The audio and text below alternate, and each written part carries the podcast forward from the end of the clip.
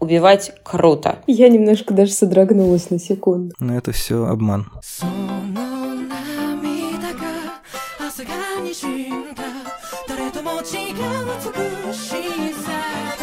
Всем привет! Это подкаст «Манда и карма», последний в 2021 году, в котором мы выходили практически раз в месяц, не считая январского отдыха. Напоследок мы возвращаемся к старому забытому формату. Может быть, кто-то еще помнит, что когда-то участники подкаста разговаривали между собой, а не тет-а-тет, и все это потом превращалось в какие-то коллажи. Поэтому поделиться впечатлениями от года. Не теми фильмами и сериалами, которые нам понравились, которые мы рекомендуем вам. Для этого будет отдельный список фаворитов большого количества людей, которые причастны к Мандой Карма в описании. А здесь мы постараемся сформулировать наскоро или, может быть, уже не так уж быстро свой опыт пандемической обычной реальности и что в отношении с массовой культурой для нас было важно или раздражающе.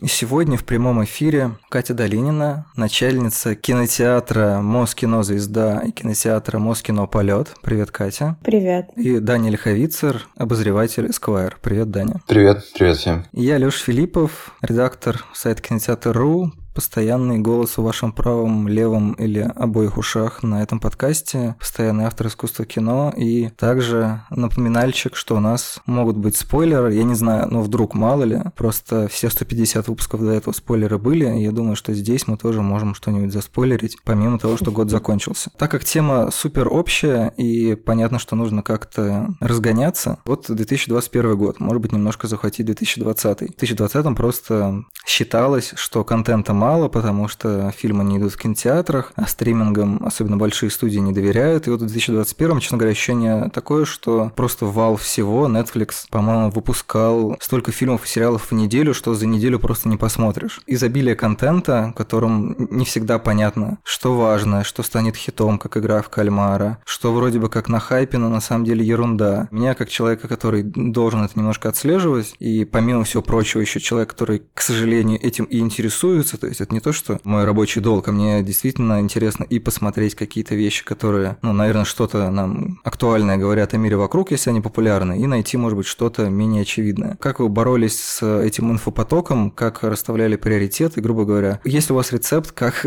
как прожить в 2021 году и не сойти с ума в этом всем? Если честно, как-то так получилось в 2021 году, что по долгу службы я писал сильно больше о гейм-индустрии и видеоиграх, играх сильно реже взаимодействовал с сериалами, хотя это было, и еще меньше с кино. И, если честно, в отличие от просмотра сериала, который тоже, кстати, может ну, занять, смотря сколько там, 8-9 часов смотра, или от фильмов, как бы гейминг действительно занимает больше времени, то есть там игровые сессии у меня могли длиться 20-30 часов, не подряд, разумеется. В силу этого как-то я меньше следил за каким-то премиальным телевидением и кинорынком entertainment а, но в в силу того, что игр, я имею в виду громко, каких-то AAA проектов было гораздо меньше, чем каких-то там инди и middle проектов, как будто у меня выбор был сильно более сужен, чем, например, у какого-нибудь кинообозревателя, кинокритика. Поэтому, если честно, у меня какого-то не было страха упустить какие-то новинки, не было этого фома, и вот как-то я довольно спокойно прожил этот год, и у меня на каждый месяц приходилось там по где-то 3-4 игровых тайтлов, и вот я как-то с этим справлялся. Зарываться в индюшатину у тебя не было нужды или... Такие корпоративные у меня были чуть-чуть ответы. Да, в силу того, что в редакции в первую очередь интересны именно какие-то громкие тайтлы, то про индюшатину мы писали крайне мало, и чаще всего они входили в какие-то подборки. Вот, но лично про себя, если говорить просто про мой game-опыт вне зависимости от работы, то, конечно, я играл в game-тайтлы, но их, я имею в виду инди-game-тайтлы, но AAA проектов было сильно-сильно больше, может быть, раза в 3-4. Катя, у тебя было больше фома? Мне кажется, что, наверное, судя по тому, что Даня описывает, конечно, мое фома больше твоего, это, ну, в смысле, больше его, больше его фома, это точно. Ну, да, я вот сейчас так вспоминаю, с одной стороны, мне казалось, что я обрела некоторый дзен в плане там осознания и принятия невозможности посмотреть все, что выходит, я стала спокойнее к этому относиться, именно когда я стала руководить и отбирать контент для кинотеатров и вот составлять, собственно, всю сетку и репертуар. Потому что я поняла, что мне не обязательно смотреть все, и ничего страшного не случится, если кинотеатр будет показывать фильм, который я не видела, и в целом мне достаточно посмотреть какие-то отрывки и трейлеры, чтобы составить впечатление и на основании этого принять решение, беру я этот фильм или нет. С момента, как я это приняла и отпустила, жить стало чуть-чуть полегче, потому что пытаться посмотреть вообще все, конечно же, невозможно. Ну, то есть,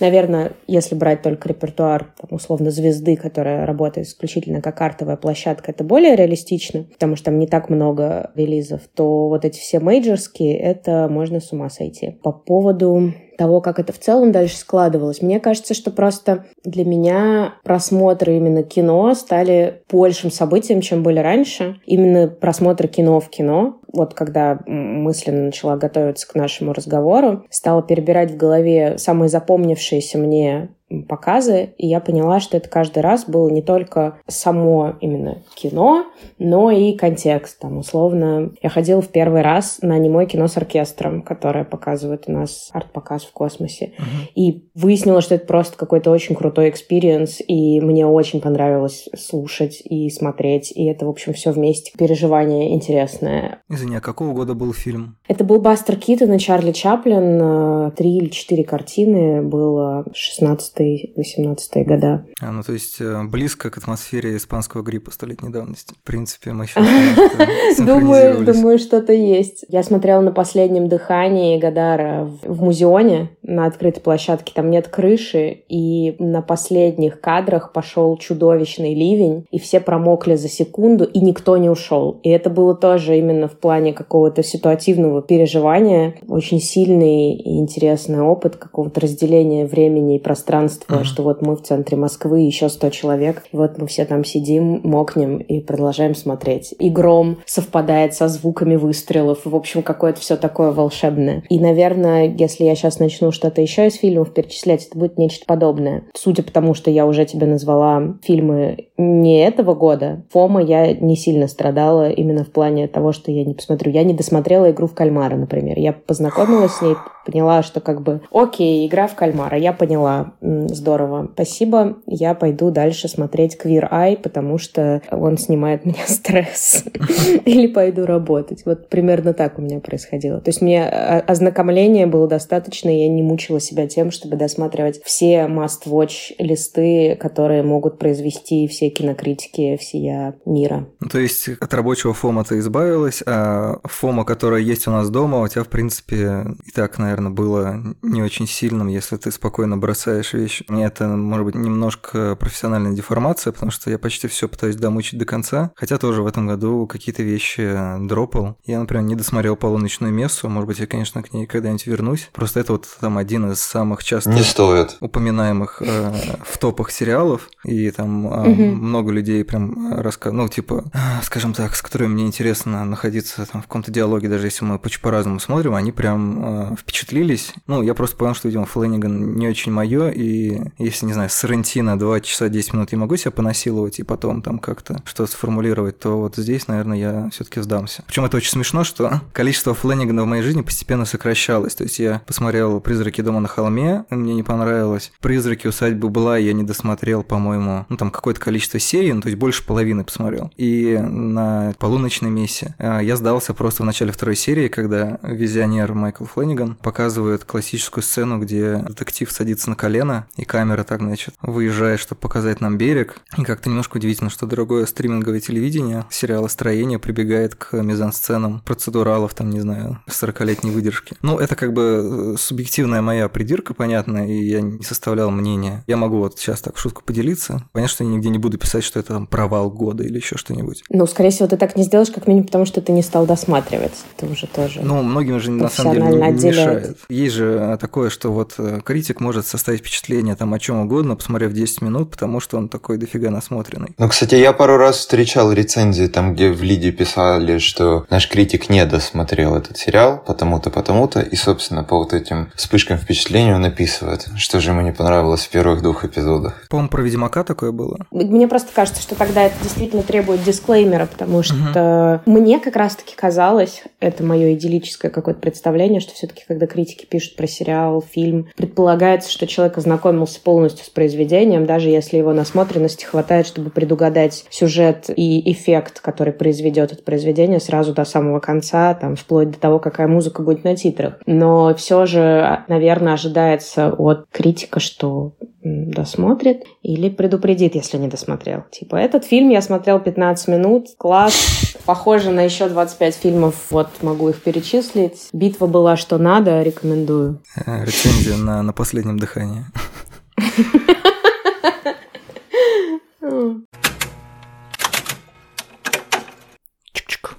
И еще одна важная информация, касающаяся структуры выпуска. Дело в том, что помимо нашего с ребятами диалога будет еще несколько монологов, вкрапленных в ткань или полоть повествования. Местами это будет звучать хаотично, местами суперуместно, как будто мы заранее договорились, и человек слушал и ждал в своей очереди. Это тоже, мне кажется, неплохо описывает какое-то наше комьюнити и наше информационное поле, то совпадающее, то нет по своим знакам и интенциям. Всем говорящим и выходящим, так сказать, на замену, я задал три вопроса, которые мы более-менее обсуждаем в течение выпуска. Кто-то ответил на один из них, кто-то на все три скопом, кто-то на каждый по отдельности. Поэтому это будут монологи разной длины, и некоторые из них будут феодально раздроблены. Вопросы касались того, какие лично тренды были в этом году зафиксированы нашими приглашенными гостями, что они для себя отметили в области приоритетов культурных. Второй касался того, зачем вообще массовая культура нам сегодня. И в третьем я пытался вызнать какой-то сценарий, как защититься от информационного потока, но при этом не уходить в скид,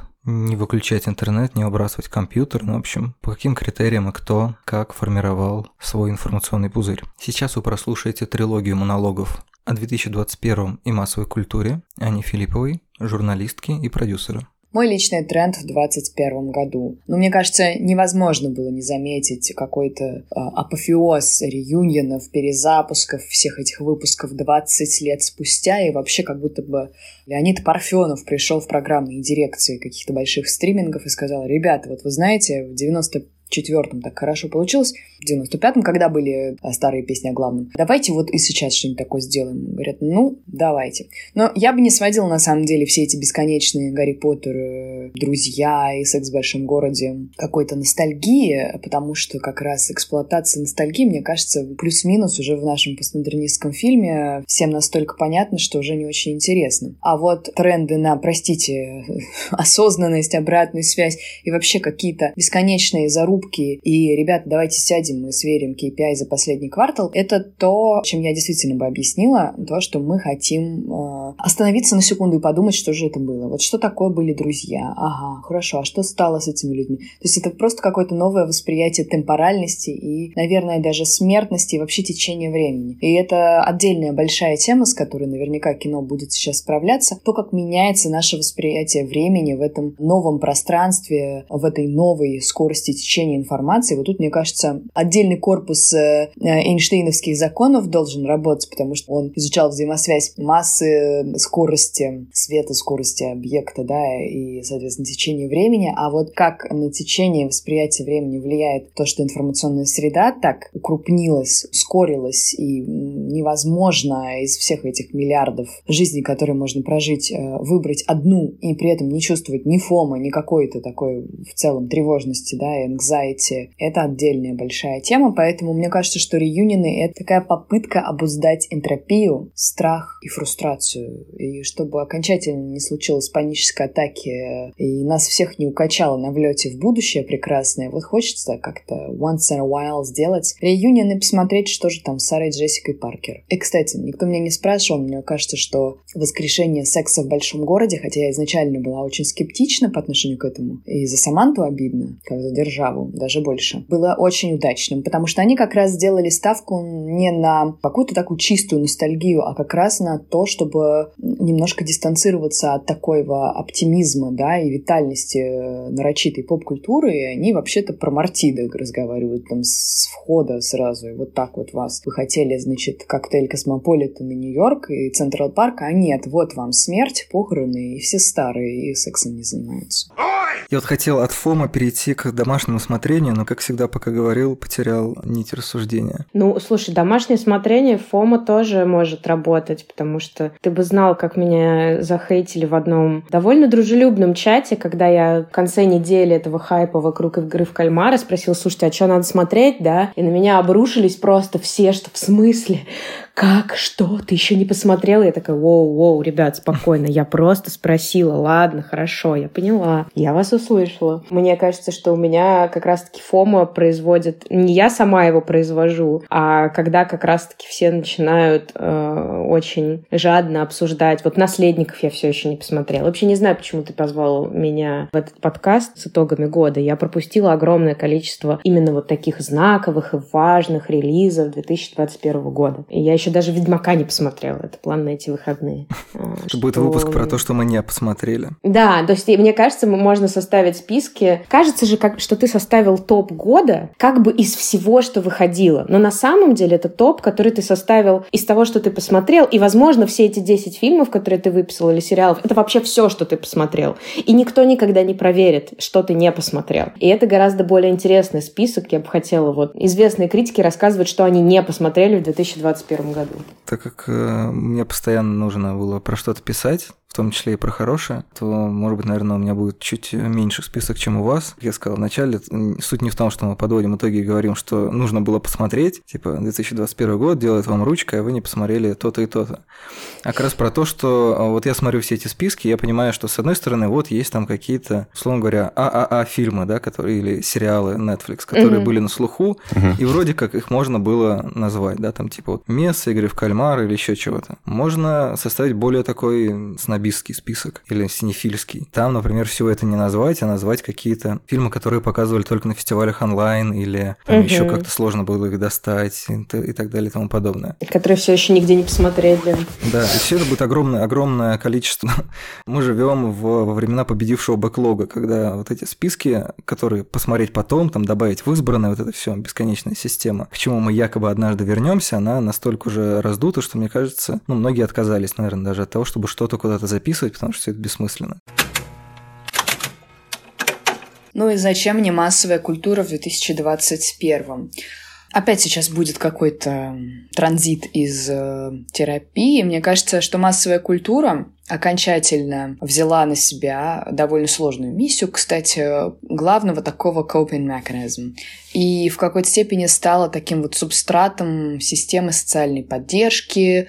Очень сильно стала влиять на наши социальные связи и выполнять роль, опять же, такого клея узкоспециализированного. То есть это не клей-момент, которым ты можешь прихреначить что угодно друг другу, как э, это было там в тех же 90-х или нулевых. Бритни Спирс, Мадонна — это были феномены тотальные. Вообще все как бы поп-звезды того времени были феноменами тотальными, их знали все. Э, разделение существовало, наверное, только между совсем какой-то массовой таблоидной культурой и культурой кабельных сетей. Вот выяснилось недавно в США, что поцелуй Мадонны и Бритни видел только часть Америки, потому что не у всех было MTV, а MTV был кабельным каналом. Э, разделение, оно было все-таки на несколько довольно больших фракций. Сейчас э, кастомизация, все дробится до невозможности, и вот мне кажется, что как раз массовая культура вот в этой своей кастомной супер артикулированной версии, она выполняет роль клея для определенных материалов. Ну, то есть, условно говоря, у вас есть вот клей, вы хотите с помощью этого клея создать себе свой бабл, поэтому вы по каким-то, опять же, тайтлам из масс-культуры ищете себе э,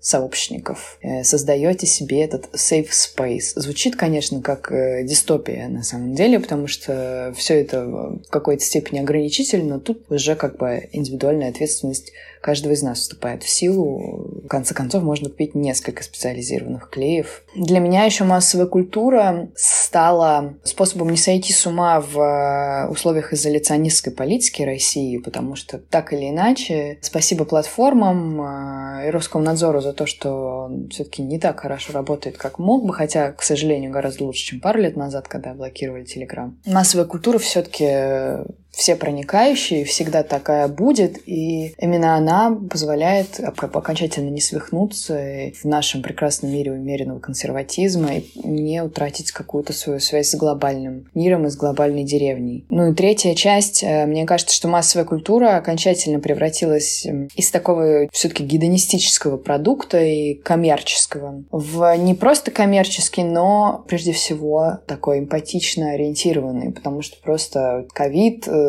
мировая депрессия и так далее, и так далее. Невозможно игнорировать эти факты, и массовая культура стала очень важной штукой, через которую мы проживаем травму. Здесь и сейчас. Ты смотришь СНЛ, ты смотришь какие-то концерты, это уже не так оторвано от реальной жизни, как было раньше. Билли Айлиш поет из своей спальни, потому что вы сидите в своей спальне в этот момент. Я уверена, что тут тоже есть как границы этой транспарентности, но просто на каком-то интуитивном уровне массовая культура все все-таки стала ближе к человеку, нежели она была 20-30 лет назад. Хотя бы на уровне тем она утратила свою элитарность.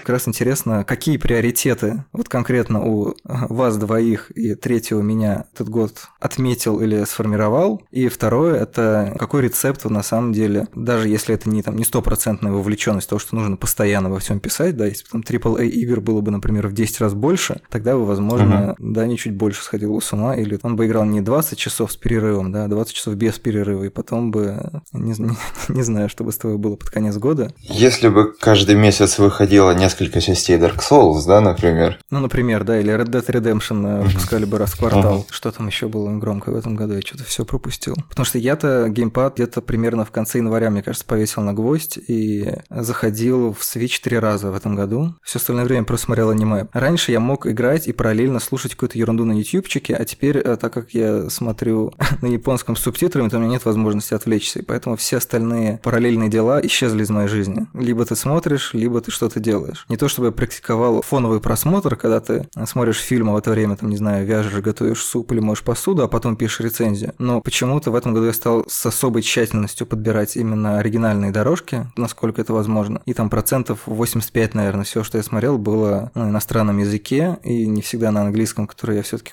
кое-как воспринимаю на слух, поэтому очень много реально вещей, не относящихся к работе хотя бы косвенно, из моей жизни исчезло. То есть ты нам сейчас рассказываешь, что жизнь подчинила тебя, точнее, работа. Да. Это вот я хотел бы сказать, у меня, знаешь, напротив, как э, ты говоришь, что твои профессиональные привычки не входят в просмотр и одновременно делание еще чего-то, но вот я заметил за собой такую какую-то неприятную деформацию и такие реакции, в которых, в принципе, не принято, да, признаваться, ну, то есть э, зевота, посматривание внимание на мобильный телефон и так далее. Но мне кажется, вот в этом году, несмотря на то, что, скажем, ну там моя сериальная биография не была такой же насыщенной, все равно какие-то вещи нужно было отсматривать. Я словил себя на вот этой болезни, против которой, там, если не ошибаюсь, в году 2019, кажется, выступал Джаред Апатоу, когда он запретил Netflix, точнее не запретил, а когда он выступил против функции в Netflix проматывать видео с большей скоростью, вот и я заметил, что иногда я стал так делать, делать. И это, наверное, как раз вот один из тех симптомов гиперперенасыщенности да, контента в 2021 году, который ну, иногда мне правда напоминает какую-то хакерскую DOS-атаку. И это, наверное, одна из вот таких вещей, которые вот я заметил в 2021. А раньше ты не перематывал никогда? Uh-uh. Вообще никогда. Но я еще хотел немножко добавить касательно двух таких разрезов фома. Ну, то есть, условно можно говорить про какой-нибудь профессиональный фома и, скажем так, бытовой. Кроме вот, вот этого одного симптома, про который я сказал, у меня, в принципе, не было какого-то ощущения взрывающегося мозга от количества инфоповодов и так далее. Ну, во-первых, наверное, потому что в этом году как-то так получилось, что я гораздо реже стал сидеть в Фейсбуке. То есть, даже на бытовом уровне, когда я искал какие-нибудь рекомендации, то они как-то до меня доходили совершенно по другим каналам, а не через соцсети, как, например, еще было в 2020 или особенно в 2019. Угу. Вот, и может быть будет несколько такая натянутая аналогия, но вот для меня почему-то, лично для меня, как-то вот момент незагруженности различными инфоповодами связанный с тем, что я практически перестал писать в соцсети, и даже когда я пишу тексты, я пишу их довольно много, я их практически никогда не выкладываю, мне даже как-то в какой-то момент стало интересно, ну, у этого должно быть, наверное, какое-то название вот этого состояния, когда ты, в принципе, производишь много какого-то, ну, метатекста, да, когда ты пишешь о чужих каких-то произведениях, но при этом в тебе нет, что ли, какой-то силы их выкладывать. Одна знакомая написала, что это называется лимб, то есть, да, такое место, как бы, между мире, где uh-huh. все какие-то идеи и так далее умирают. Я потом погуглил, оказалось, что это термин из комиксологии, так называют всех а, персонажей, какие-то там черновики каких-то комиксов, которые могли выйти несколько выпусков, но в силу тех или иных причин их сняли с производства, и вот они томятся в таком метафорическом ментальном лимбе. Вот, и я стал гораздо меньше писать, и вот то, что я хотел сказать, что Возможно, будет несколько натянутая такая метафора, но вот в этом году я прочитал книгу прекрасную, замечательную в издательстве Яромир Хладик. Это книга Анатолия Рясова, условная биография Беккета, точнее даже биография не Беккета, а текстов Беккета, и книга называется «Путь в вычитание» или «Путь к вычитанию». Угу. Рясов описывает такую текстуальную биографию Беккета от литературного секретаря Джойса, который, естественно, наследовал этому сложненному, витиеватому, спиралевидному модернистскому стилю, до какой-то словесной такой вербальной скупости, емкости. В какой-то момент на меня это так сильно повлияло, что я подумал, что может быть это один из тех путей, если не будущей литературы, то по крайней мере, ну так называемой какой-нибудь, скажем так, сетевой журналистики, то есть во времена какого-то ну, бесконечного щитпостинга и огромного количества новостей, может быть это тоже один из выборов для обозревателя, критика, не знаю, может быть что-то писать, но не писать на каких-то платформах, я имею в виду вроде соцсетей, Фейсбука и так далее. Ну, потому что, мне кажется, сейчас настолько важно это все постить, кажется, настолько же важно перестать это все делать.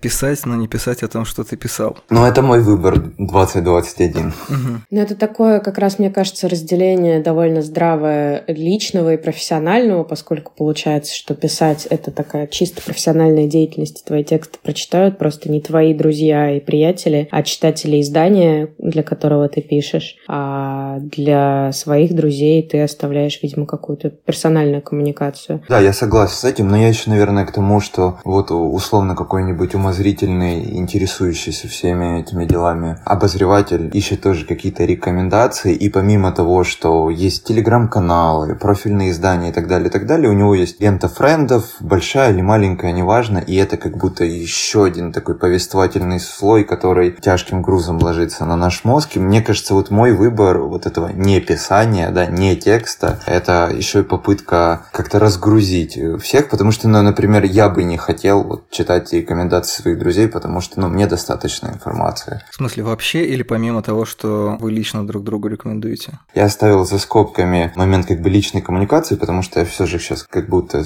больше про виртуальную говорил. Но, естественно, для меня очень важна личная коммуникация. Не, просто на всякий случай уточнил, чтобы это не прозвучало как, ну, особенно, конечно, меня не волнует, что там смотрят мои друзья. Мне интересно, что нет, вы думаете, да, вообще. Нет, нет, нет, нет, нет. Смотрю на вас как на пустое место, Синс когда-то. Не-не, абсолютно я не это пытался сказать. Я пытался сказать, что слишком много и так всего в Фейсбуке условном, и я пытаюсь не множить.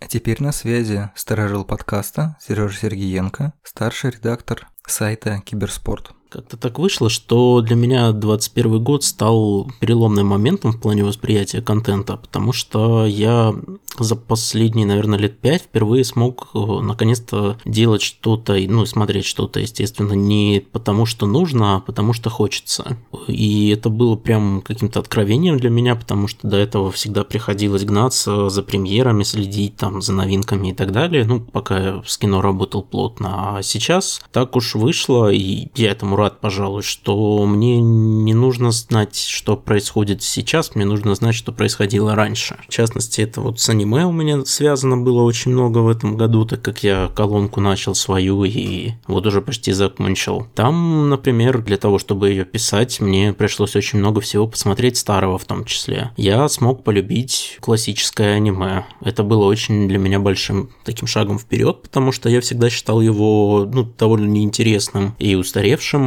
а на деле оказалось, что даже в 60-х годах можно найти очень и очень много интересных, по-настоящему интересных вещей, которые ну, без проблем вообще за пояс заткнут даже какие-то новинки. Ну, были, конечно, фильмы, которые мне пришлось посмотреть, потому что пришлось посмотреть, да, не всегда мне это нравилось. Ту же самую супергеройку, например, из такой прям популярной-популярной культуры я все еще продолжаю отслеживать и стараюсь плотно быть в в курсе того, что с ней происходит. Там тоже видно, в принципе, что ничего, к сожалению, не меняется за последние годы. Как выходило много какой-то непонятной фигни, так и до сих пор выходит много непонятной фигни, которая при этом почему-то людям нравится. Для меня большая загадка, еще больше даже, чем с Человеком-пауком. Там хоть как-то еще можно понять, что все-таки фан-сервис, и много кто действительно приходил именно как фанаты смотреть. А вот почему тот же самый Веном второй, например, сработал, мне решительно непонятно. Но что имеем? Что касается личных трендов 2021 года, мой, моим личным трендом, наверное, стало то, что я практически никак не коррелирую с наиболее громкими вещами в массовой культуре, как-то смотрю больше вот что-то тихое, спокойное и для себя. Ну, немножко помогает мне, скажем так, держаться на плаву, потому что я понимаю, что действительно как слишком много информации вокруг, и за всем следить очень тяжело. Ну, собственно, я уже вот чуть больше года пишу именно про игры. За играми мне приходится следить плотно, там поток информации на самом деле еще выше, чем с кинематографом и со всем прочим, просто потому, что для того, чтобы адекватно и нормально говорить о каких-то вещах, приходится эти вещи знать не понаслышке. И, к сожалению, это вот не тот случай, когда можно потратить 5 или 10 часов для того, чтобы быть в теме. В некоторых случаях речь идет о десятках, а то и сотнях часов. И хочешь не хочешь, а приходится быть как-то в курсе,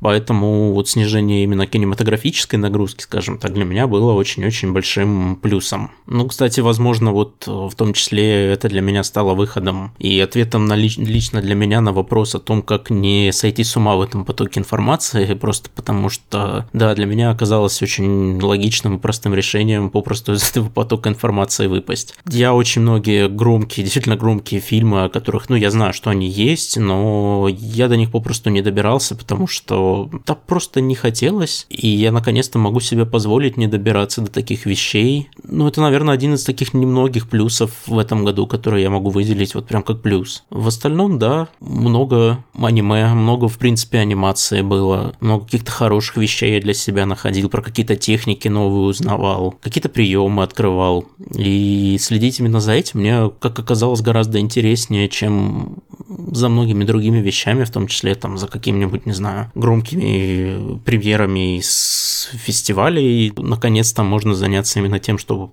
мне интересно. И я для себя, вот, по крайней мере, за этот год смог уяснить, что анимация это мое. И, возможно, даже больше мое, чем те же самые видеоигры, о которых я мечтал, ну, лет с 15, наверное, писать. Да, и вот сейчас, считай, пол жизни спустя, вот мне уже почти 30, и я осознаю, что видеоигры, конечно, круто, но, наверное, наверное, я бы хотел работать с анимацией.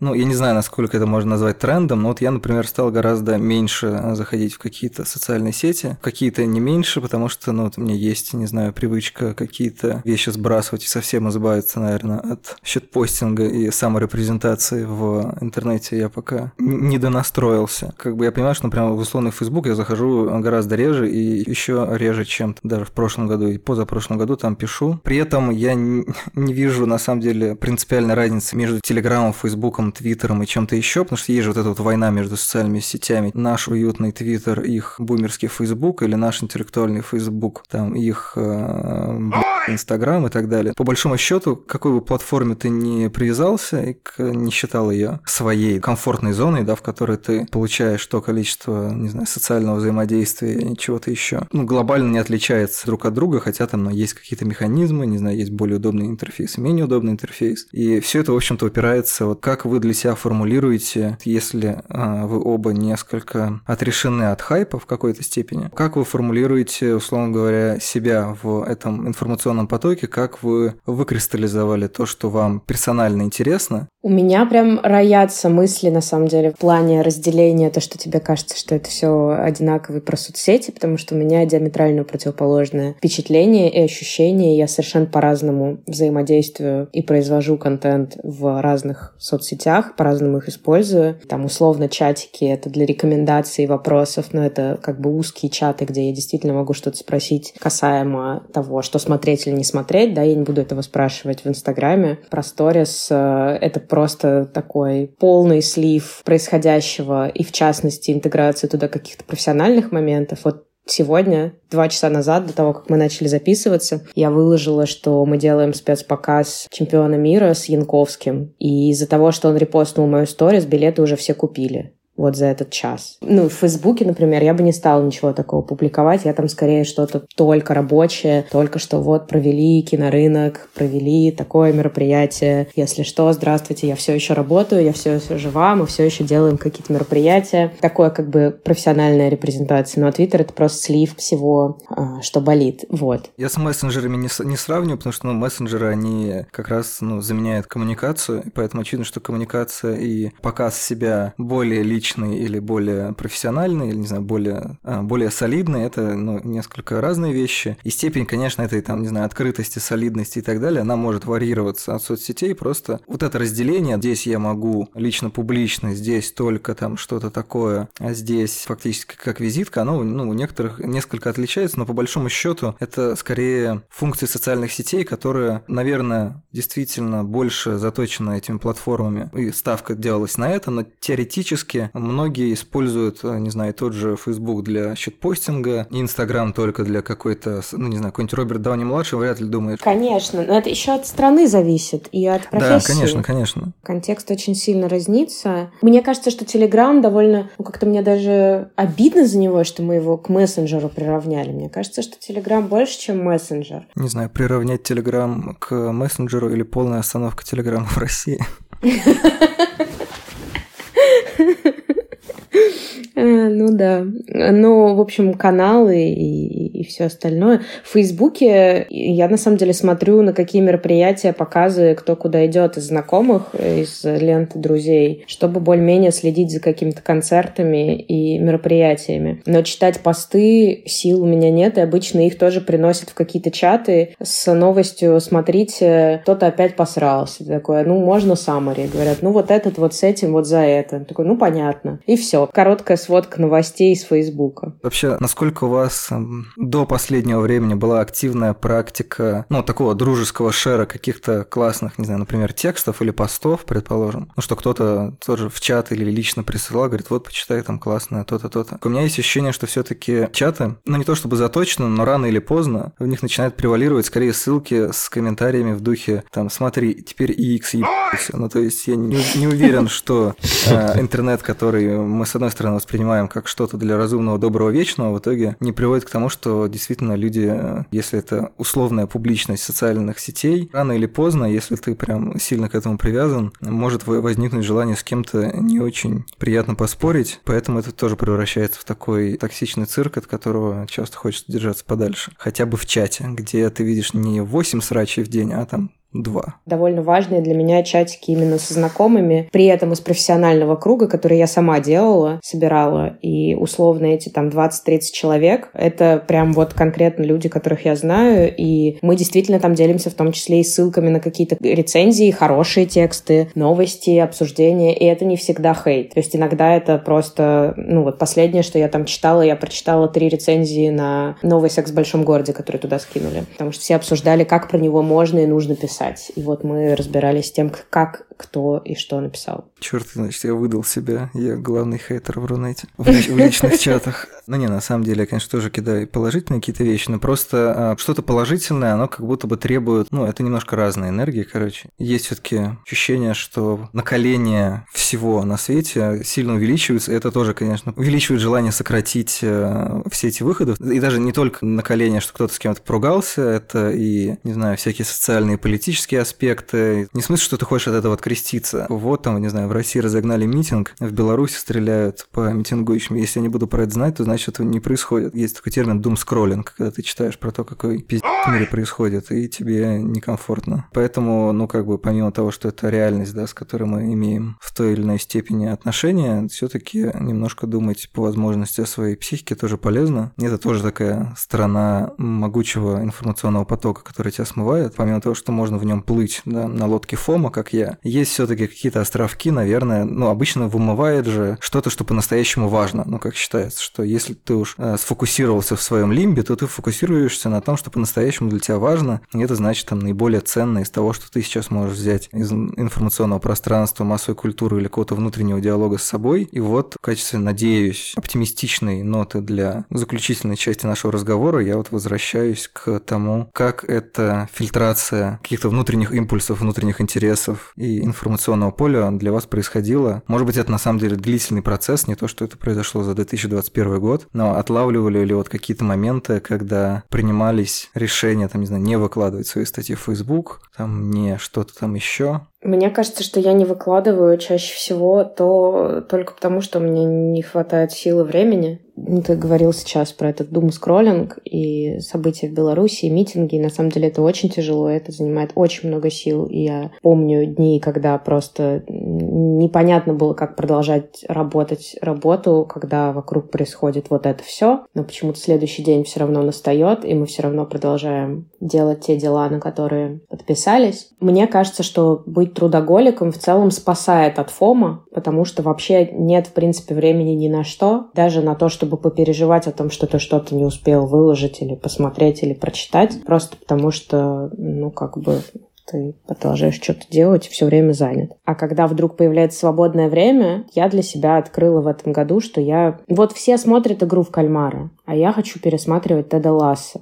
Или королевские гонки Рупола, еще по второму кругу посмотреть второй сезон британского Дрэгрейса. Потому что вот от этого мне становится чуть полегче жить и приятнее вообще существовать. Или там пересмотреть реальную любовь, э, остаться на спецпоказ, на который я не планировала, просто uh-huh. потому что я знаю, что это немножко вернет в меня как это такой подзарядка жизненной энергии, потому что невозможно все время только что-то производить и отдавать и делать что-то полезное и смотреть только самое важное и классное, и актуальное актуальны. Иногда, а может быть и даже всегда важнее подумать, в чем конкретно ты нуждаешься вот конкретно в эту минуту. И это может быть нечто совершенно неочевидное для большинства людей из твоей ленты Фейсбука. И им не обязательно даже знать, что ты, не знаю, пересматриваешь гордость и предубеждение, потому что, ну вот хочется немножко поплакать над тем, как мистер Бингли делает предложение.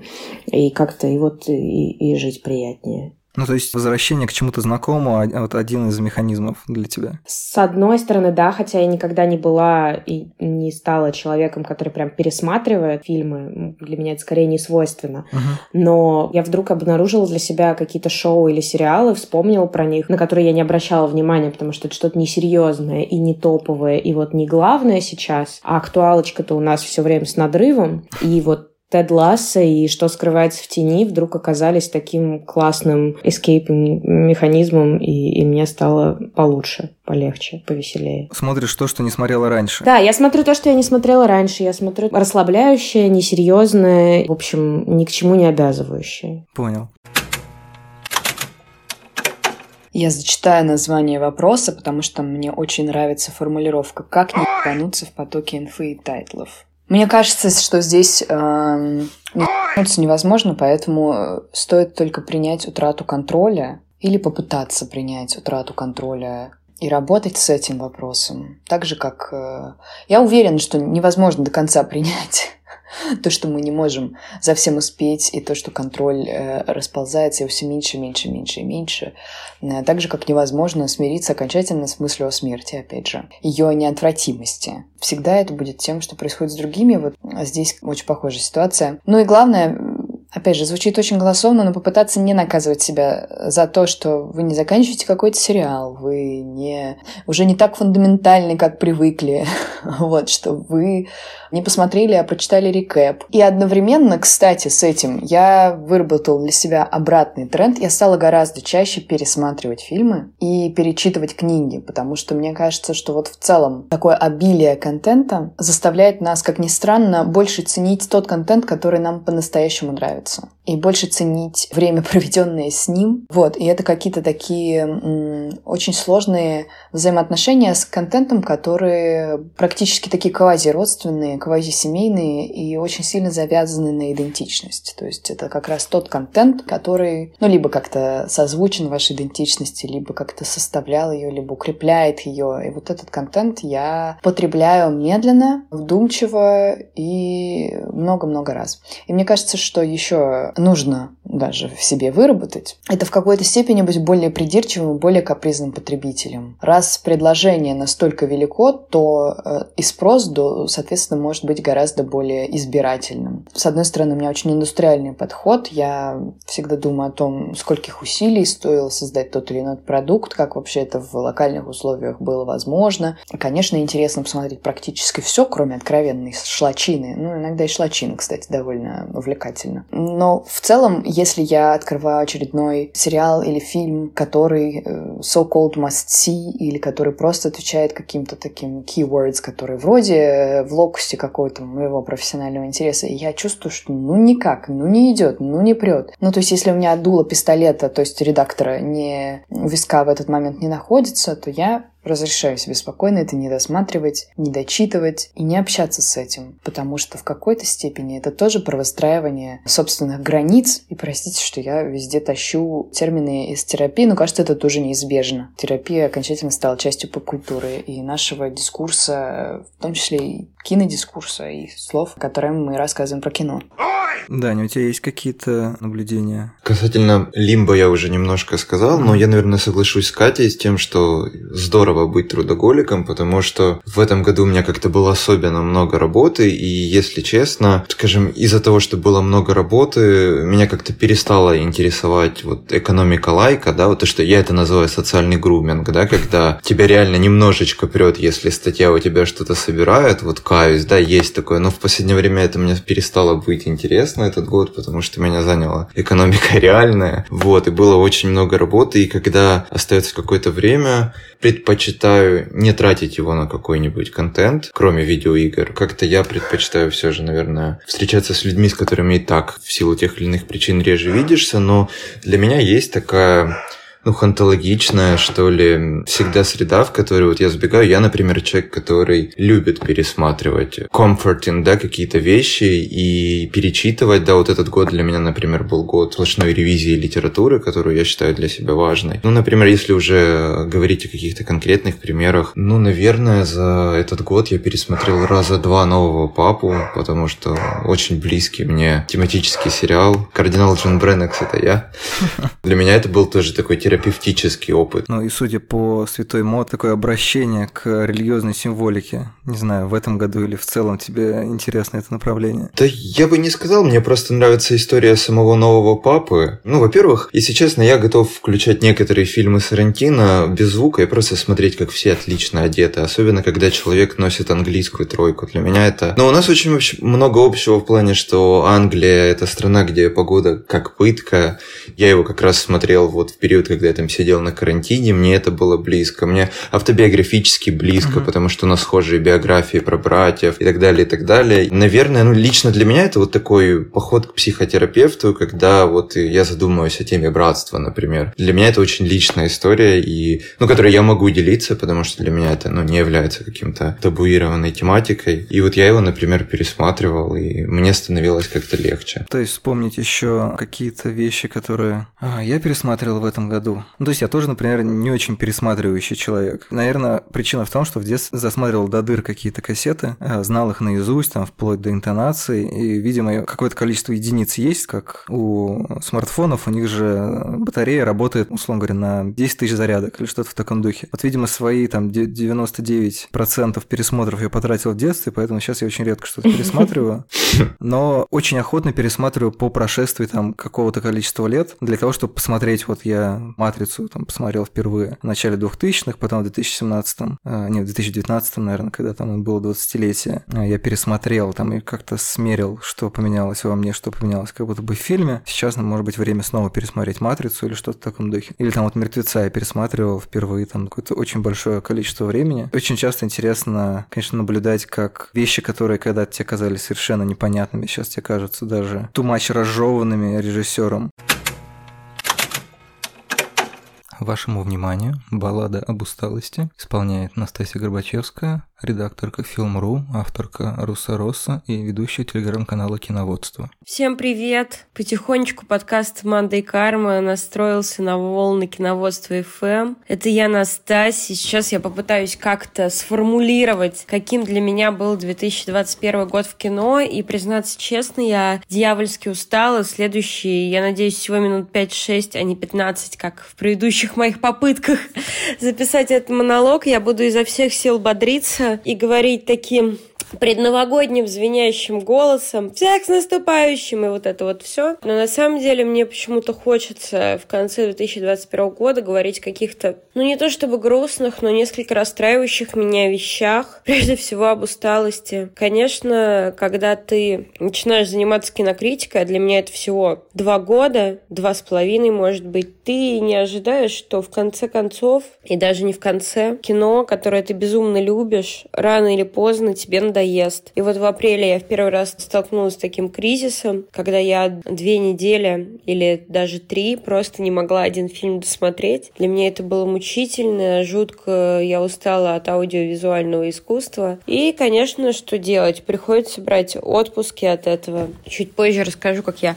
справлялась, а пока вернусь к 2021 году в общем, особенно к его концу, который нам как-то не то что подытожил, но ребро ребром показал какую-то такую тенденцию, мне кажется, с которой мне лично тяжело смириться. Я думаю, что как-то помимо моих собственных оценок хорошо, плохо, грустно, нравится, не нравится, это все можно свести к тому, что все стало возможно, и это не очень хорошо. Это как бы итог, а начало этому всему в отношениях автора и зрителя. И я, простите меня, откажу здесь от всяческих возможных левацких взглядов, скажу, что я консерватор, и мне бы очень, конечно, хотелось, чтобы эта дистанция зрителя-автора хоть как-то соблюдалась, с ней можно заигрывать. Все, я думаю, уже поняли, к чему я веду, о каком блокбастере я говорю, что там такое случилось, спойлеры. Когда авторы идут э, на поводу у зрителей, мне кажется, это печально, потому что раньше, во-первых, со всеми этими великими поп-культурными памятниками у нас было ощущение конечности, что вот эта история случилась так, и у нас она вызвала какие-то эмоции. Дальше все строилось на наших отношениях с этим предметом культуры. Я не знаю, неважно, кино это, литература, даже музыкальный альбом. Мы как-то рефлексировали, думали о том, что это нам нравится, это не нравится, и вот я бы хотела, чтобы случилось вот так, допустим. Я до сих пор страстно хотела бы, чтобы Фред Уизли выжил, и Гермиона была с ним. Ну, вот это вот моя такая личная придурь. Хочу я, чтобы когда-нибудь это показали на экране. Нет, это мои личные взаимоотношения с Гарри Поттером, с Роулинг, с фильмами, книгами и всем таким прочим. Возможно ли, что это когда-нибудь случится, если найдутся еще 4 человека, а потом еще 8, а потом еще 45 и миллион? Это может случиться. И мне кажется, вот это вот чувство, что действительно возможно все, и возможно в каком-то, как мы это говорим, каноничном произведении, а не в скетч Saturday Night Live, мне кажется, это печально, потому что нету какой-то точки этих взаимоотношений наших личных уже с нашим любимым предметом поп-культуры. Конечно же, мне кажется, они важны. Есть отношения автора с его произведением, есть отношения зрителей с его произведением, и мне кажется, они не должны переходить буквальные отношения автора и зрителя. Вот, возможно, это позиция снобская, консервативная, какая-то феодальная, как-то сакрализирующая деятелей, кино и искусство, но она мне близка, потому что то, что происходит в противном случае, мне не очень нравится. Возможно, это вкусовщина. И это тоже какая-то такая моя итоговая усталость. Как с этим боролась я, и, может быть, кому-то тоже поможет бороться. Приходится от кино любимого, когда ты смотришь фильм по работе, а потом думаешь, надо посмотреть какой-нибудь фильм, чтобы отдохнуть от работы. В общем, рано или поздно хочется убежать в другой медиум. Вот Леша проповедует аниме. У меня есть два выхода через заднюю дверь. Сначала расскажу про видеоигры, про которые все и так знают, но которые для меня всегда оставались где-то там. Я раз в год играла в какие-нибудь интерактивные фильмы, типа Life is Strange, безумно радовалась и так далее. А тут мой замечательный коллега Владислав Шуравин. Влад, спасибо тебе с Новым годом. На месяц или даже полтора дал мне поиграть в PlayStation, и я первый раз прошла Last of Us и Last of Us 2. Вау! С радостью, с невероятной радостью я убивала каждый вечер. Я даже не думала, что это настолько ощущающее занятие, ребят убивать круто. Э, щелкунов, людей, кого угодно. И вот тут же опять тянется мой предыдущий шлейф разговора об отношениях авторов и зрителей, в данном случае геймеров, когда я, в общем-то, пропустила всю эту гражданскую войну вокруг Last of Us 2, у меня до меня доносились какие-то отголоски, и тут я погрузилась в эту просто крышесносную историю, вторая часть которой меня лично разъебала куда больше, чем первая, и я столкнулась абсолютно абсолютным неприятием комьюнити. И меня это, конечно, тоже какое-то уныние все вергло. Потрясающая игра, которая разрабатывалась долгие годы с невероятным вообще уровнем качества, получает низкие оценки, потому что мужчины-геймеры расстроились. В общем, я против этой диктатуры мнений. Балам! И еще одна э, моя спасительная шлюпка, это была Джон Роулинг, опять же, я наконец добралась до ее детективов, которые она выпускает под псевдонимом Роберт Гелбрейт, про Корморана Страйка и его коллегу Робин, который расследует дела в современном Лондоне. В общем, это, конечно, какой-то невероятный восторг. Побаивалась прикасаться к Роулинг после Поттера. Случайно или как там вакансия меня не очень впечатлила. Я эти детективы откладывала. В итоге на тот же самый апрель, который я не могла смотреть фильмы, я просто выпала. Я давно не читала книжки так, чтобы в метро, в душе, в ванне, за завтраком, за обедом, за ужином, в кино прям перед сеансом. Я помню, я ходила на пресс-показ и ждала, пока свет погаснет, чтобы убрать книгу. Потрясающе. И тут мне хочется вспомнить, почему люди любят детективы, потому что это наведение порядка. Книга начинается с хаоса, и в конце все встает по своим местам. Мне кажется, что лично мне этого очень не хватало. Я очень люблю, когда все на своих местах, блокнотики, все помечено, и, в общем, в хаосе хаосе мне не хватало этой упорядоченности, которую я нашла в книжках о Корморане Страйке, которых всем безумно советую. Там не только про дела и, как это говорится, про личность самого сыщика больше. Э, ребят, я очень надеюсь, что 2022 будет хотя бы не хуже. Что мы ждем? Мы ждем новую миссис Мейзел, ждем нового Эггерса и шестую книжку о Корморане Страйке. В общем, есть к чему стремиться. Всех с наступающим. Спасибо. Спасибо, Лёш.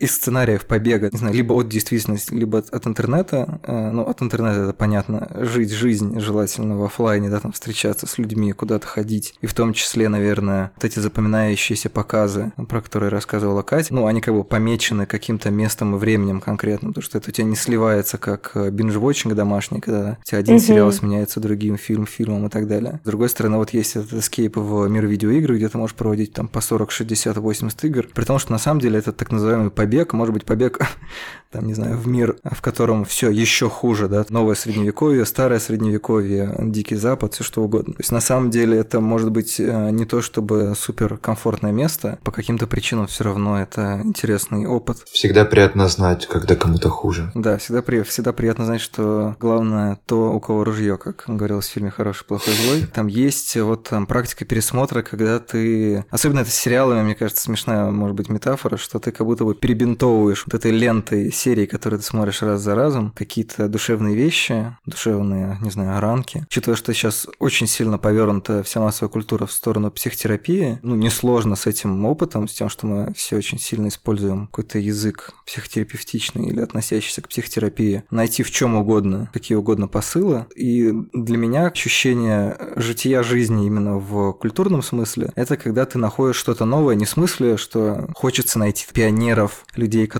снимают ни на что не похожее кино, и, ну и как-то вот бравировать этим, а именно новое для себя, даже если это, не знаю, супер что-то обычное. Например, одно из главных моих впечатлений начала года, это когда там за три или четыре дня я посмотрел все четыре сезона «Токийского гуля», или три сезона, там они их немножко по-разному считают, то есть там порядка 40 серий, наверное, при том, что, по-моему, в какой-то момент, там, может быть, ближе к концу, ну, в общем, рядом где-то было Берлинале. Несмотря на это, я все равно супер интенсивно просто я не мог остановиться, потому что мне было чудовищно интересно, что же дальше. Это было такое чувство, которое я, наверное, не испытывал. Не буду врать, насколько давно, но вот э, это было реально такое очень яркое впечатление, как вот в детстве, когда ты что-то смотришь, но у тебя нет возможности включить следующую серию, а ты прибегаешь на завтра в это же время к этому же телевизору и смотришь, потому что там вот герой висит на скале, и это прямое определение клиффхенгера. Как будто бы, не знаю, может быть, я не очень точно обобщу, но вот из каких-то отдельных наших реплик мне показалось, что как будто бы очень ценно становятся именно простые истины, маленькие радости, да. А, смотришь то, что не хайпится. Причем не из-за того, что ты... Антихайп.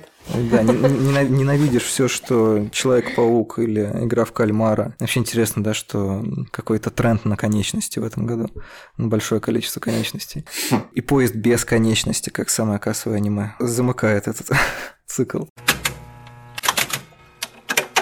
Не переключайтесь, мы вернемся к Теду Ласса и Телеграмму после прямого включения Даши Тарасовой, авторки Кино ТВ и кинотеатр.ру. Мне кажется, к концу 2021 года массовая культура окончательно стала опиумом для народа. Вернее, циклично вернулась к этому статусу. Сегодня наиболее характерным и масштабным проявлением масс-культа на экране выступает, конечно, кинокомикс или сериальный комикс, который ассоциируется с э, супергероями. В январе, что как раз-таки отлично ложится в хронологию, Марвел вступил в четвертую фазу. Она началась с сериалом Ван Division, затем были Черная вдова, Шанчи, Вечные, Новый Человек-паук с Новым Холландом, ну, не только с Томом Холландом. Куча супергеройки выходит и на всевозможных стриминговых платформах, будь то кино или сериалы. И вся она пытается собраться в гармоничный канон, разрастись. Одни герои заглядывают в фильмы к другим, на поверхность поднимаются не самые известные персонажи. Этим любит заниматься как раз-таки Джеймс Ганн. Сюда же можно отнести и Вечных, Хлои Джао. Ну и в качестве вишенки на торте можно просто посмотреть, какие фильмы выходят в следующем году. Ну и если хотите немного испугаться.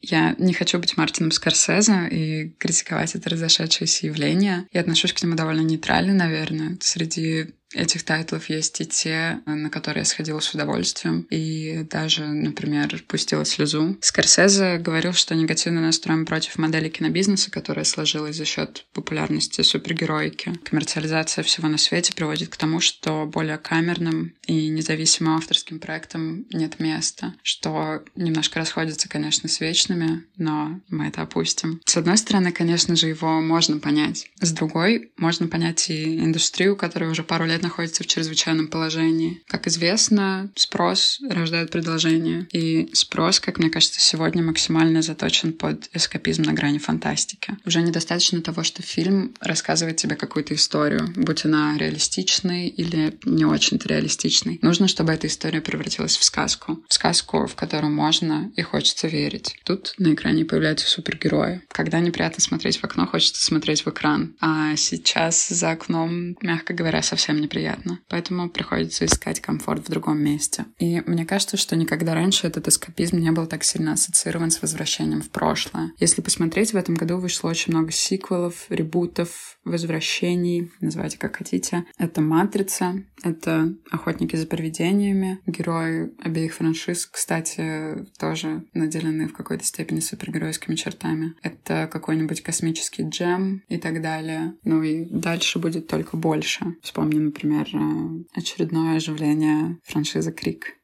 И сюда же, хотя это и немного другая концепция, мне кажется, можно включить Человека-паука «Нет пути домой». Знакомый герой из э, канонических фильмов и просто фильмов предшественников заглянули на огонек к новому поколению. Это попытка найти убежище в том, что ассоциируется с временами до пандемическими, даже задолго до пандемическими, кажется мне очень показательной. Ну и, конечно же, нужно сделать оговорку, что все эти проекты были задуманы и начали создаваться задолго до 2021 года и разрабатывались долгое время но, на мой взгляд, так хорошо сыграть они могли только сейчас. Другая сторона этого поиска комфорта — это уход в темы сюжета, которые не имеют с реальностью вообще ничего общего. В этом ключе, я думаю, можно назвать «Дюну», которая по замыслу рассчитана как э, зачин масштабной вселенной, какой-то новой франшизы, если получится, в которую тоже можно укрыться. И сюда же можно отнести и расхайпленный Аркейн, анимационный стимпанк-сериал, который основан на компьютерной игре. Казалось бы, что может быть менее реалистичным и при этом таким же притягательным за счет исполнения, за счет тематики, за счет э, контекста времени, в который был выпущен этот сериал. Мне кажется, что и пресловутая игра в кальмара тоже отлично вписывается в эту тенденцию. Мы видели очень много сюжетов с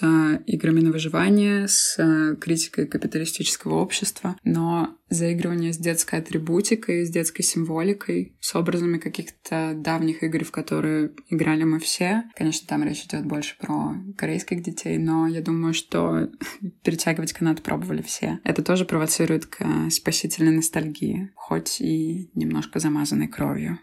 Даже несмотря на то, что я много времени проводил именно вот в чем-то таком, что и так вроде бы зудит, и вот сейчас примерно прикидываю, что у меня будет в итогах года, я с одной стороны вижу картину, что я посмотрел очень много того, что мне не очень понравилось. Понравилось, но норм. И то есть, э, условно говоря, если мне нужно составлять какой-то список, я не думаю об этом как то, что я должен включить обязательно. Это все какие-то такие вещи, которые глобально по вот этой устаревающей для меня сейчас линейке, ну это типа середнячок, да, то есть я получил огромное удовольствие, но глобально это не то, что, наверное, меняет какую-то погоду на телевидении. Или это что-то не очень свежее, да, не обязательно классика, может быть, это что-то выходившее 3-5 лет назад, просто пропущено. И вот, наконец, клок тебе нагнал, наступил тот момент, когда это оказалось тебе нужно, то есть то, что обычно проговаривают в спорах, что, ну, наверное, просто был не тот момент, чтобы смотреть этот фильм. Это э, закольцовывает тему про то, что почему полезно досматривать фильмы, или бросать их тоже полезно, чтобы просто вернуться потом, потому что, ну, вот эта вот индустрия просмотра и рецензирования, она часто не учитывает просто то, что, ну, может быть, сейчас не очень хороший момент для чего-то, и это тоже mm-hmm. очень полезно. Поэтому, на самом деле, в качестве итогового выпуска, ну, это как бы не было преднамеренно. Я не то чтобы отслеживал, насколько много вы не видели, понятно, что никто не выкладывает списки. На этой неделе я не посмотрел или не посмотрел, и там 20 тайтлов, из них половина с Netflix, потому что Netflix реально одурел. Mm-hmm. А то, что, мне кажется, рекомендательная составляющая информационного пространства, она настолько перенасыщена, что даже если вдруг кто-то супер доверяет, не знаю, нашему подкасту, и вот он обязательно выпишет и все посмотрит про то, что мы говорили, как будто бы это не, не тот итог, который хочется подвести. И даже если в итоге люди вынесут из него то, что... Так, ну, короче, они ничего не посмотрели, очень много волновались, а, не обязательно по поводу массовой культуры, и еще очень сильно промокли один раз. Ну, окей, зачем я это узнал? Но как будто бы это вот для меня такой действительно промежуточный итог, что вот вспоминаются какие-то вещи, как будто бы незначительные, и радуют как раз вещи, которые, не знаю, не главные события года. Несмотря на то, что мне понравился, например, фильм «Титан», но, судя по российским сборам, это действительно совершенно не главная вещь. Так, ну как-то под конец я все высушил, не знаю. Да, я просто думаю сразу и про... Ты сказал сначала про пересмотр и про то, как меняется впечатление по прошествии лет, и я вспомнила, что этим летом я второй раз увидела на игле, и я тоже не планировала его смотреть. Я смотрела его очень давно, видимо, еще там, в детстве или в подростковом возрасте. Первый раз, и мне он показался очень жестким и каким-то таким прям тяжелым фильмом про то, как все прям вот наркотики, все плохо, uh-huh. и дружба разрушается, и, в общем, как-то прям надрыв в этом был. Когда я посмотрела его, опять же, в музеоне летом, я вдруг поняла, что он такой смешной, и что они такие идиоты, и мне совсем их не жалко, и я скорее смеюсь вместе с режиссером над всем всем происходящим, и абсурдностью, и ситуациями, в которых они оказываются. И, в общем, может быть, я, конечно, очерствела, но я совершенно другую интонацию словила, нежели когда я видела его впервые. И по поводу тайтлов, которые не посмотрели, ну, вообще-то я уверена, что мы все очень много посмотрели. Все еще. Потому что мы все равно в индустрии. Разочарование, ну или не разочарование, ну такое тоже принятие года для меня, что действительно очень часто люди не хотят смотреть те фильмы, которые я хочу им показывать. И это может быть не страшно, если ты просто даешь рекомендации на Фейсбуке, но очень неприятно, когда ты формируешь репертуар кинотеатра. И, в общем, имеет некоторые другие последствия. Приходится ставить не всегда то, что вот мне кажется, что нужно смотреть. Например, последняя дуэль с ее проваливающимися сборами просто каждый день разбивала мне сердце, потому что это там, тот фильм, который мне не хотелось снимать, но было объективно необходимо, и я там переставляла сеансы, и все продолжают любить Веса Андерсона и ходить на французский вестник. Все хотят смотреть «Дом Гуччи», «Человека-паука», вот сейчас отлично идет «Последний богатырь». Люди прям правда идут. И мне подходили люди, которые не занимаются кино, говорили, Катя, «Человек-паук» — лучший фильм года. Я думаю, класс, я еще не посмотрела, но я очень рада, что у вас был такой киноопыт в этом году, что вы с такими горящими глазами готовы об этом рассказывать разным людям, в том числе из индустрии. Это, мне кажется, тоже требует некоторой смелости. Но а то, что ты в конце говорил про вот эту фокусировку на моменте и мелочах, а, мне вспомнился фильм, с которого, как мне кажется, начинался этот киногод, анимационный фильм «Душа» пиксаровский. И он же тоже во многом про это, про то, что, ну, миссия миссии, но есть вот этот падающий листик, на который мы можем посмотреть, как джазуем, кайф от момента. И вот я надеюсь, что нам удалось кому-то кому-то еще удастся позже, начать получать удовольствие от э, того, что мы посмотрели или не посмотрели, ну и черт с ним, посмотрю потом. Я вот завидую всем людям, которые еще не посмотрели Теда Ласса, потому что я бы хотела посмотреть его заново. Вот как Леша рассказывал про то, как он устроил себе марафон с 40 часов просмотра без остановки, потому что не мог остановиться. Вот у меня так было с двумя сезонами Теда Ласса, впервые тоже с подросткового возраста, когда я просто все к черту сон,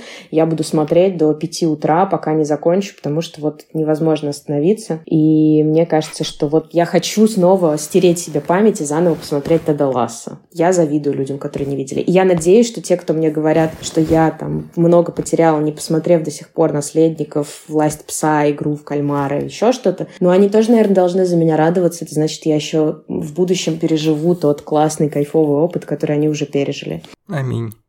Таня, у тебя были проблемы с основой в этом году? Ну, в хорошем смысле. Кстати, если честно, у меня такое случилось один раз именно с игрой кальмара, но сейчас объясню. В целом, и мне кажется, ну в этом не стыдно признаваться, в целом, мне кажется, это больше удачная попытка, чем неудачная, но объясню, я ее смотрел с точки зрения человека, который увлекается геймдизайном, угу. и мне прежде всего нравилось, скажем так, вот я бы даже это назвал повествовательной механикой, как э, именно сюжет, да, как бы адаптировался под игровые механики каких-то вот этих различных игр, которые мимикрировали под испытания. И мне было очень любопытно наблюдать за тем, как ну, до невозможности наивные и простые правила превращались в такую машину смерти, и как вот вообще они это все закручивали, и мне это было еще интересно с точки зрения геймификации. Мне кажется, половина каких-то статей, которые не описывают игру в кальмара в терминах условного пальца вверх, пальца вниз, пытались описывать его с точки зрения критики капитализма. Mm-hmm и мне кажется, недостаточно много говорили о том, что в целом вот вообще все эти игровые механики, которые как бы заточены на то, чтобы приводить всех этих там 400 участников в действие, да, в погоне за деньгами, мне кажется, это было, ну, лично мне это понравилось в силу того, что, как по мне, это здоровская такая аллюзия на мегакорпорации вроде Amazon или Nike, которые превращают свои ангары в такой, знаешь, бихевиористский эксперимент, uh-huh, uh-huh. где э, так называемые low-skill работники, которые, например, собирают коробки с этими заказами, как все эти процессы геймифицируют, что они получают виртуальные баллы. Это такая дофономика, да, и они uh-huh, от этого, может uh-huh. быть, минимально кайфуют, что вот они получили какой-то виртуальный балл, но тем не менее этот виртуальный балл никак не разменяешь на тарелку супа и так далее. И вот мне было это интересно именно с этой этой точки зрения. И я скажу, что вот честно, я игру кальмара, наверное, вот смотрел до трех часов ночи, потому что мне не сколько было интересно, кто победит или же кто придумал эти все организации этих ребят в розовом и парней в синей робе, сколько меня интересовали вот именно такие очень узкоспециальные гей-моменты. Да, мне, кстати, кажется, что, ну, опять же, наверное, это не ситуация одного года, но, тем не менее, наиболее интересные э, наблюдения в лавине текстов обычно касается именно каких-то отдельных механик, а не общих слов, потому что, ну, критика капитализма, там, что это такое? Что не критикует капитализм, условно говоря? Сейчас э, достаточно мало э, произведений, которые, во всяком случае, среди фильмов сериалов, которые прям восхваляют капитализм или никак не думают о нем. То есть там везде можно это, это, это сказать, может быть, это, опять же, просто какая-то привычка. Ну, и за это, наверное, тоже немножко иронизировали над сериалом, что, ну, много сейчас всего на похожие темы, поэтому это, в общем, не открытие и не пионер пионерство. Но это, опять же, в общем-то, стремление быть в чем-то первым во многом утопично тоже является частью такого рынка для трудоголиков. То есть ты как будто бы свой, свой износ, ну, ты можешь либо перфекционизмом это объяснять, либо тем, что я вот могу стать первым в чем-то. Вот сейчас, не знаю, я изобрету способ писать статьи во сне, например, и вот это сделает тебя новатором в мире журналистики или еще что-нибудь. Это тоже такая порочная история. Пожалуйста, отодвиньте салаты, новогоднее обращение Коли Карнацкого, обозревателя «Известий» и ведущего телеграм-канала о российском кино «Звоните Гайдаю». Привет, Лёш. Ну, прежде всего, с наступающим. А, ну и так как Новый год совсем скоро, надо быть как-то пожизнерадостнее. Ну, я постараюсь быть как-то, да, попозитивнее. Но начну все-таки с ложки дегтя. Некоторые доли пессимизма в отношении стриминга. Стриминг революции, которой очень много говорили в этом году, и не только в этом году, и раньше, но и в этом году особенно. И да, контента стало радикально больше. Часто очень хорошего контента. Можно вообще не вылезать из, с дивана, смотреть подряд а, сезон за сезоном какого-нибудь сериала. Не российского, не только российского. Однако и это огромный минус. Контент контента стало радикально больше. Его надо делать быстрее. Будем честными, раньше сценарий отделывали как-то лучше. Я вот тут краем уха, краем глаза пересматривал Доктора Хауса, там ведь 8 сезонов где-то. И под конец, да, он как-то сильно подвыдохся. Однако и там откровенной халтуры нет. И вот вспомни, какая прекрасная, мощная, смешная, драматичная, полная нюансов первая серия сериала «Игры в кальмара», и насколько чудовищно, невыносимая, скучная, вот из говна и веток сделана последняя серия. Это уже сериал. А это один сезон, первый сезон. Но рано или поздно этот мыльный пузырь лопнет, контента станет меньше, и, соответственно, и качество должно будет, будет выигрывать у скорости. Так что будем ждать. Теперь положительно, стопроцентно положительно. У меня, как ни странно, укрепляется вера в маскульт. Причем маскульт в целом, мировой, там, голливудский, и маскульт у нас. Почему в целом? Да, как верно, справедливо утверждала, показывала франкфуртская школа, маскульт существует, скажем так, для того, чтобы отвлекать нас от проблем. Да, и лучшей иллюстрацией этого была как раз вот э, первая матрица. А вот последний, последняя матрица, четвертая, которая сейчас выходила в декабре, показывает, что вот современная, даже не маскульт, а медийное поле, ну и маскульт в том числе, вот современная матрица подкидывает на новые проблемы, мнимые проблемы, чтобы держать нас под контролем.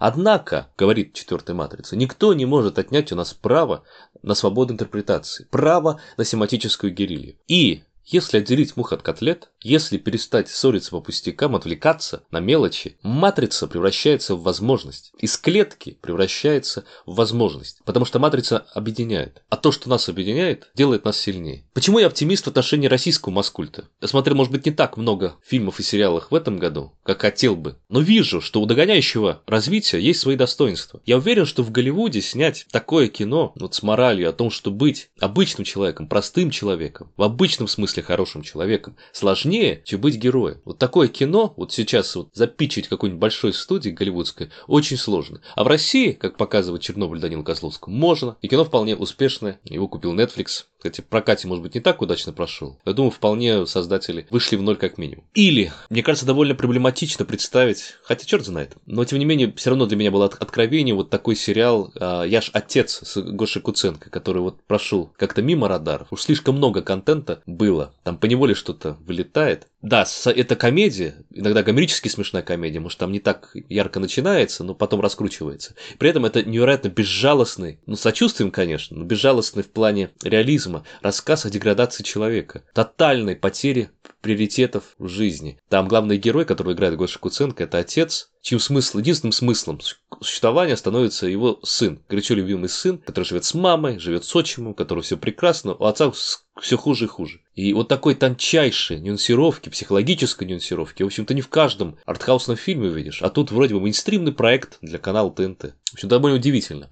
И да, наверное, вот настолько приятных сюрпризов в этом году было не так много. Их было какое-то количество было. Там многие на слуху. Могло быть больше. Но тем не менее они есть. Вот это все, конечно, внушает некоторую долю оптимизма. Я думаю, все будет хорошо. Рано или поздно. Может, не у нас, но, но будет. Ну ладно, пока. С наступающим всех.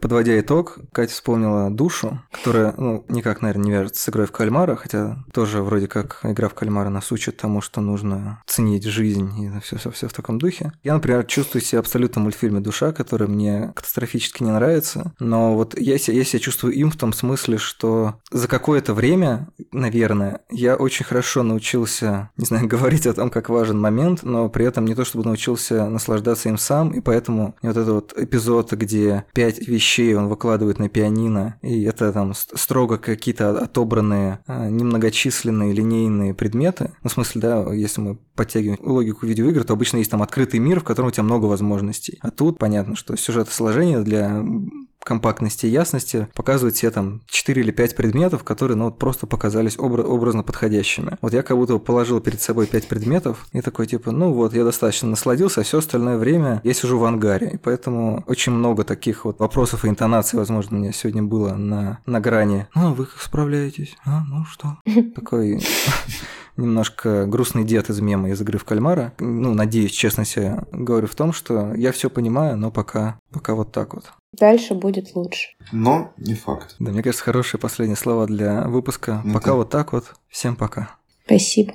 Пока. Спасибо, да. Ну вот так, кажется, мы обсудили примерно 20-21 проблему уходящего года. Напоминаю, что в этот раз рекомендательная часть преимущественно перекочевала в список любимчиков участников и участниц Манды и Карма, который формируется ежегодно. Там же вы найдете ссылки на статьи, если они были у голосующих. Ну а мне остается две последние формальности. Первое – это пожелать вам здоровья и крепости духа как в зрительской ипостаси, так и в человеческой в 2022. И как тоже своего рода итог, мне хотелось бы еще раз вспомнить нашего коллегу Дениса Салтыкова, которого не стало этой осенью. Денис нередко участвовал в итоговых выпусках в 2017-2018 году, поэтому я решил, что закончу таким трибьютом, небольшим, мне кажется, эмоционально подходящим спичем о сериале «Шучу» из 2018 года, который говорил Денис, и нашим с ним завершением подкаста уже Руса Росса о фильме «Заражение», прошлогодний выпуск. Ну а с теми, кто, наверное, эмоционально не готов, к такой сцене вместо титров мы давайте попрощаемся здесь и, надеюсь, услышимся в будущем году.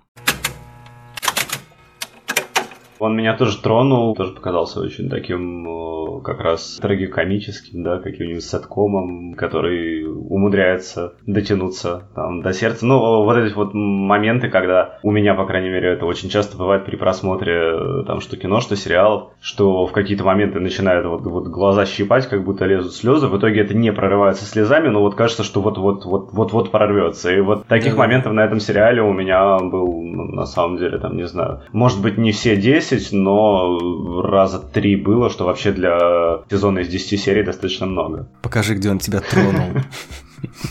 У, у меня на, на этом возникло желание заканчивать. Да, на лозунге «Капитализм говно, на что поделать» мы заканчиваем, да? Ну, экономика, да, больше, чем любой из нас. Не болейте. Всем пока. Пока-пока, спасибо.